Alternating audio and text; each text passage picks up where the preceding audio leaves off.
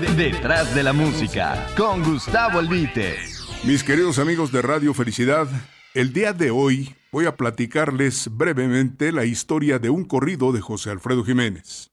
Pero antes quiero decirles que José Alfredo Jiménez hizo rancheras, boleros, baladas, guapangos, canciones bravías, todo tipo de temas contenidos en el aspecto folclórico de la música mexicana. Particularmente en el corrido, José Alfredo, con un vocabulario y formas distintas, innovó en este género que tiene muchos años de existir y que se deriva del romance español según los historiadores.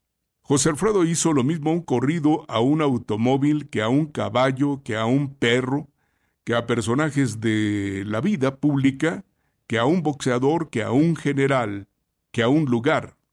En este caso voy a platicar brevemente de El corrido con la muerte en los puños.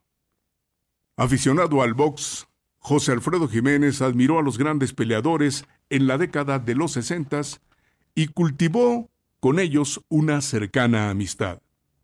José Becerra, que llegó a ser campeón mundial gallo, venció por nocaut en nueve rounds al estadounidense Walter Ingram el 24 de octubre de 1959 en la Coliseo de Guadalajara en una pelea espectacular.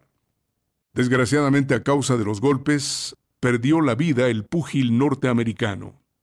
Una tragedia que motivó a José Alfredo para contar la historia en Con la muerte en los puños, sin mencionar los nombres de los boxeadores, a petición expresa de su amigo, el gran púgil mexicano, José Becerra. Detrás de la música, con Gustavo Albite. I Heart Radio.